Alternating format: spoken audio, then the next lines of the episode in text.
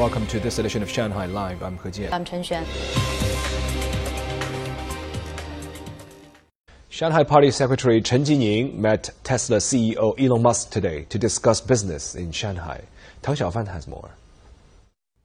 Chen said Shanghai is committed to providing more market access to foreign owned companies, following international economic and trade rules. He added the goal is to create a stable and efficient business environment for the development of international companies in Shanghai. He said Shanghai welcomes Tesla to increase its investment here and launch more new products, technologies, and services. For his part, Musk introduced Tesla's businesses in Shanghai, including the development of NEVs and large-scale battery storage products. He said he was excited about Shanghai Gigafactory's success, adding that Tesla is willing to deepen cooperation with various partners in Shanghai in areas such as carbon reduction. Late last night, Musk visited Shanghai Gigafactory. He expressed thanks and praised its employees. And I tell people in, in, in you know, throughout the world, um, the cars we produce here um, are uh, not just the most efficient uh, production, but also the highest quality. I just feel like there's uh, so much that gets accomplished. Um, there's so much positive energy, we're getting things done. Uh, that actually, I think, will be very important, not just for Tesla, but also for the, the world. Established in 2019, the Tesla Gigafactory in Shanghai is a carmaker's first gigafactory outside United States. The factory delivered about 726,000 Model 3 and Model Y vehicles in 2022, accounting for over half of Tesla's sales worldwide. Exports of Shanghai-made Tesla models exceeded over 127,000 in the first four months of this year. The company also announced in April that it will build a new Megapack battery factory in Lingang, Shanghai.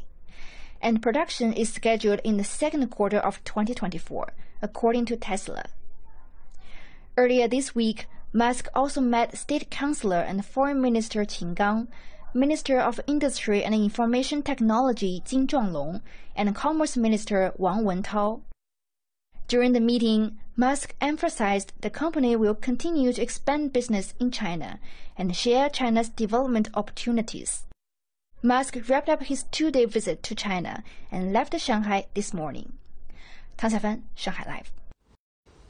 Following Elon Musk's visit, NVIDIA CEO Jensen Huang is expected to visit China later this month, joining a slew of industry leading executives who have come or have planned to come to China since the start of this year.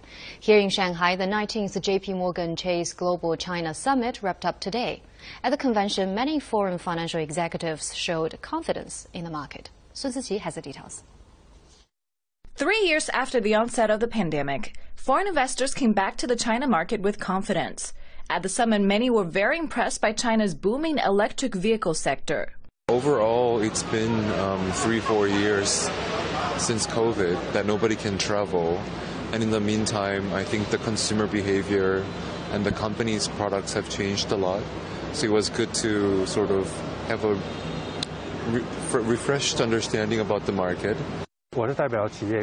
I'm representing my company here. I've met some investors who came with questions about my sector. Many of them seem to have been tracking its progress for years. During the same time as the summit, the National Bureau of Statistics released May's Purchasing Managers Index, which has been on a decline for the past three months.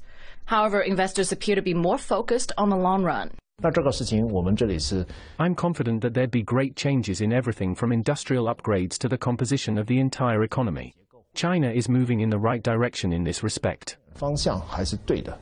JP Morgan Chase invited more than 2,600 investors and financial executives from 37 countries and regions, representing a total of more than 4.5 trillion US dollars in investment. Su Siqi, Shanghai Live.